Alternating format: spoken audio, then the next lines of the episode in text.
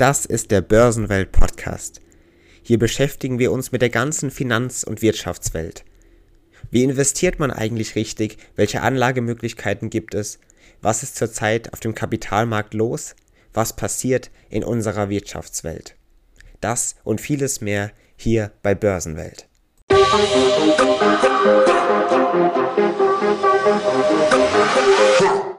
Und somit herzlich willkommen, liebe Zuhörer und Zuhörer, zu einer weiteren Folge von Börsenwelt.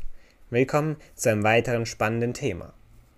In der heutigen Folge geht es um ein sehr interessantes Thema, ein Thema, das dieses Jahr sehr relevant sein könnte.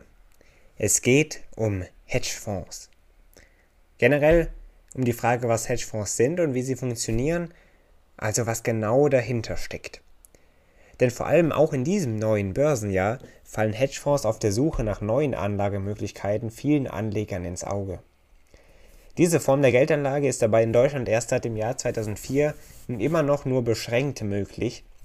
Im Zusammenhang mit dem Investmentmodernisierungsgesetz damals wurde letztendlich die Form der Hedgefonds durchgesetzt, in Deutschland aber eben nur beschränkt. Hedgefonds versprechen für Anleger extrem hohe Gewinne. Zeitgleich ist aber das Risiko eines Verlustes immer noch sehr hoch. Letztendlich sind Hedgefonds also spezielle Investmentfonds, die auf sehr spekulativen Anlagestrategien beruhen. Das heißt, Investoren müssen hierbei ein beachtliches Risiko eingehen, um die versprochene hohe angestrebte Rendite zu ermöglichen. Letztendlich waren solche Hedgefonds sogar gar nicht für Privatanleger gedacht, sondern waren eher für institutionelle Anleger aufgefasst. Doch mittlerweile gibt es eben sie auch für Privatanleger. Im klassischen Sinne dienen Hedgefonds also dazu, Aktiengeschäfte gegen Risiken abzusichern. Heute sind Hedgefonds oftmals oder werden Hedgefonds oftmals für viele Spekulationen auch an der Börse genutzt. Letztendlich ist es so, dass ein Hedgefonds von einem Hedgefondsmanager oder auch von mehreren Hedgefondsmanagern organisiert und verwaltet wird. So ist es so, dass diese Fondsmanager dann Aktienkurse von Unternehmen oder auch die Kurse von bestimmten Anleihen je nach Wertpapier eben analysieren. Aufgrund der Analyse verschiedener Unternehmenskennzahlen und Aktienkurse wird dann eine jeweilige Anlagestrategie gebildet, eben mit verschiedenen finanzmathematischen Methoden. Aufgrund dieser Berechnungen dann und das, was man da herausgefunden hat bei den Berechnungen, wird dann ein breites Portfolio an Aktien oder Optionen erstellt mit diesen Methoden und dann letztendlich eben in den Hedgefonds aufgenommen. Oftmals nutzen Hedgefonds auch das Konzept des Leerverkaufens. In einer weiteren Folge werden wir das noch genauer thematisieren. Kurz gesagt, Hedgefonds handeln hierbei dann also mit Aktien, die sie überhaupt nicht besitzen. Sie setzen dann auf fallende oder steigende Kurse und zu einem festgelegten Datum werden dann die zuvor geliehenen Aktien eben dann zu dem jeweiligen Kurs verkauft. Man muss auch erwähnen, dass Assetklassen bei Hedgefonds nicht beschränkt sind. Das heißt, Hedgefonds können auch verschiedene Derivate beinhalten. Derivate sind einfach Finanz, finanzielle Instrumente. Da gibt es verschiedene. Im Prinzip sind das Termingeschäfte, die wir uns auch schon in einer Folge angeschaut haben. Letztendlich steht auch der Kauf von Anleihen bei Hedgefonds oftmals im Vordergrund. Hierbei leihen sich Hedgefonds also die Aktien von Anlegern oder verwenden Fremdkapital, um Aktien oder andere Wertpapiere aufzukaufen. Aufgrund des hohen Risikos eines solchen Hedgefonds und der hohen Geldmenge, die für einen Einstieg in einen solchen Fonds erforderlich ist, sind diese in der Regel nur für institutionelle Anleger oder auch für Großinvestoren geeignet.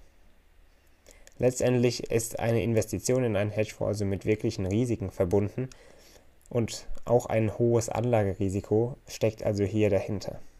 Dieses kann dabei aber sogar über den Totalverlust hinausreichen. Das heißt, Privatanleger sollten deshalb nicht unbedingt in einen Hedgefonds investieren. Natürlich hier keine Anlageempfehlung, aber das ist so generell im Volksmund ausgesprochen worden.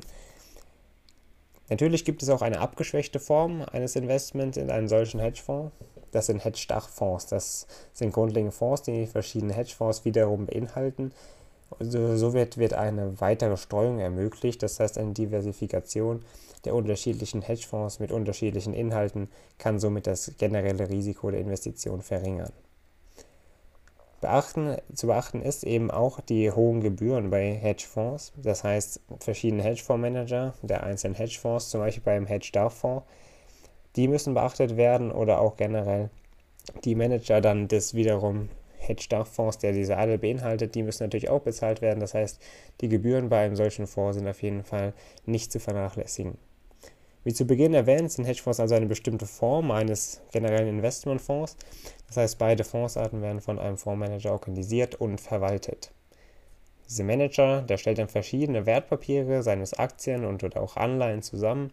Natürlich mit der Erwartung, wie bei eigentlich jeder Investition, dass man mit diesen ausgewählten Werten eine möglichst hohe Rendite erwirtschaften kann.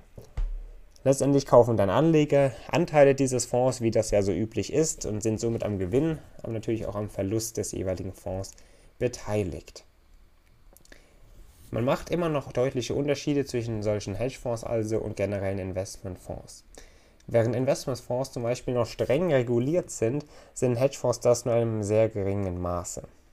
Bei Hedgefonds stehen nämlich im Fokus vor allem die absolute und positive Rendite, wenn beim Investmentfonds eher das Ziel in einer besseren Entwicklung als die des Gesamtmarktes steht. Bei Hedgefonds ist zudem eine Kreditaufnahme für die Fondsbestückung erlaubt und auch durchführbar, während sie bei Investmentfonds in jeglicher Hinsicht verboten ist. Das macht einen Hedgefonds somit oder die Anlage in einen Hedgefonds kaum liquidierbar, während die Geldanlage bei einem Investmentfonds in der Theorie zufolge jederzeit liquidierbar ist. Bei Hedgefonds ist es zudem so, dass ein Fondsmanager eine sehr hohe Vergütung erhält, die eben auch vom Erfolg des, der Performance und des Fonds abhängig ist. Diese kann hierbei sogar bis zu 25% betragen. Beim Investmentfonds ist das ähnlich, aber etwas anders. Auch hierbei erhält der Fondsmanager eine Vergütung, dies aber hierbei abhängig vom Fondsvolumen und der relativen Werteentwicklung. Wie wir schon erwähnt haben, gibt es bei Hedgefonds kaum oder nur wenig Anlagebeschränkungen, während Investmentfonds sich an bestimmte Anlagemöglichkeiten nur halten dürfen. Das heißt, diese sind wirklich stark reguliert. Zudem sind bei Hedgefonds Leerverkäufe möglich. Das ist bei Investmentfonds auf keinen Fall zugelassen. Die Performance des Fonds von Hedgefonds ist zudem vom Fondsmanager abhängig. Das ist natürlich indirekt bei Investmentfonds auch so.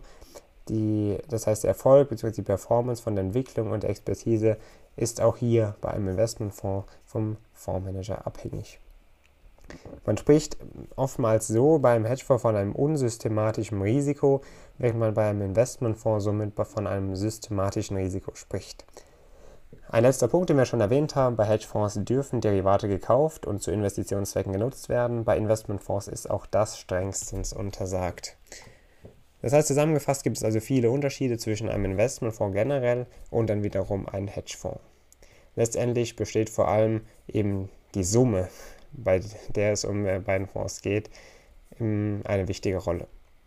Zudem hängt also der Erfolg eines Hedgefonds wirklich von der Anlagestrategie eines Hedgefondsmanagers ab und von den Modellen, die eben diese Manager zur Berechnung des Kurses entwickelt haben. Aus diesen Gründen werden Hedgefonds oftmals auch als Wetten auf einen bestimmten Bereich, auf einen bestimmten Sektor bezeichnet.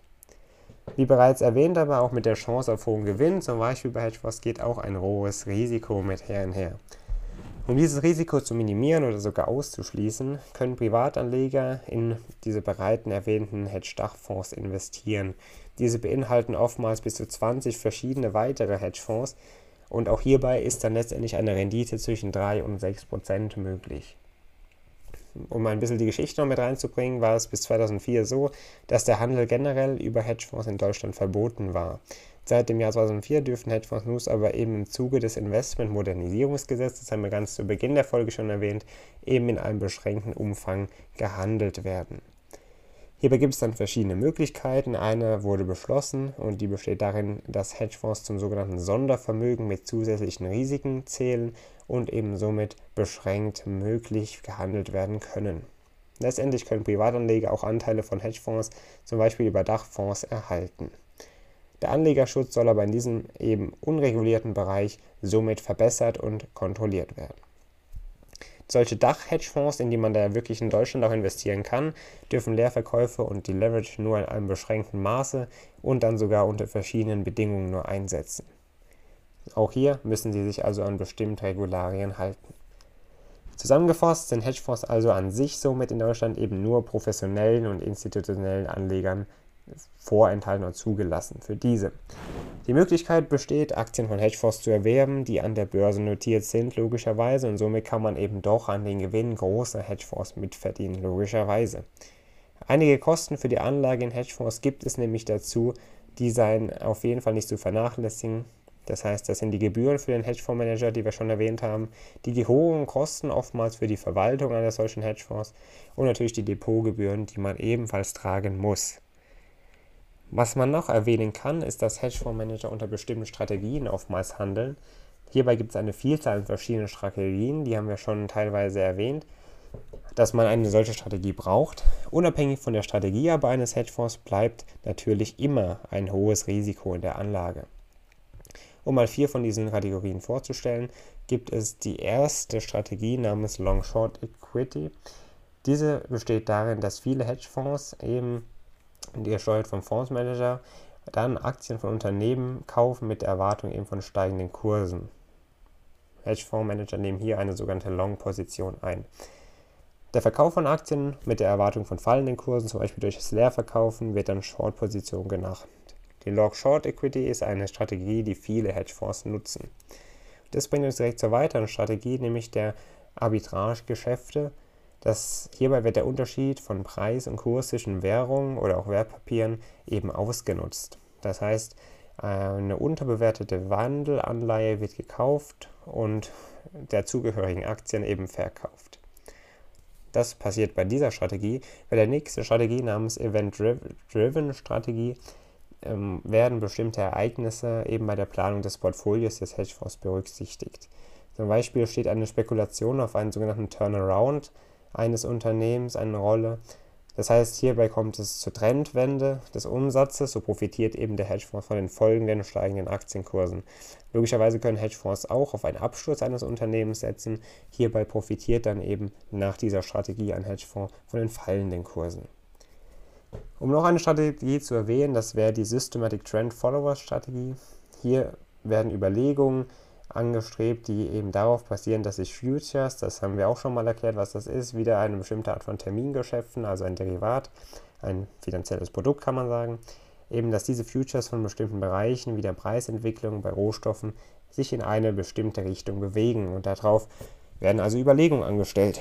Die Strategie ist eigentlich hierbei sehr transparent, weil man natürlich diesen, diese Wertentwicklung der Rohstoffe überwachen kann das heißt, und sie ist auch sehr liquide, natürlich besteht auch hier ein hohes Risiko. Zu allerletzt gibt es noch die sogenannte Global Makro Strategie.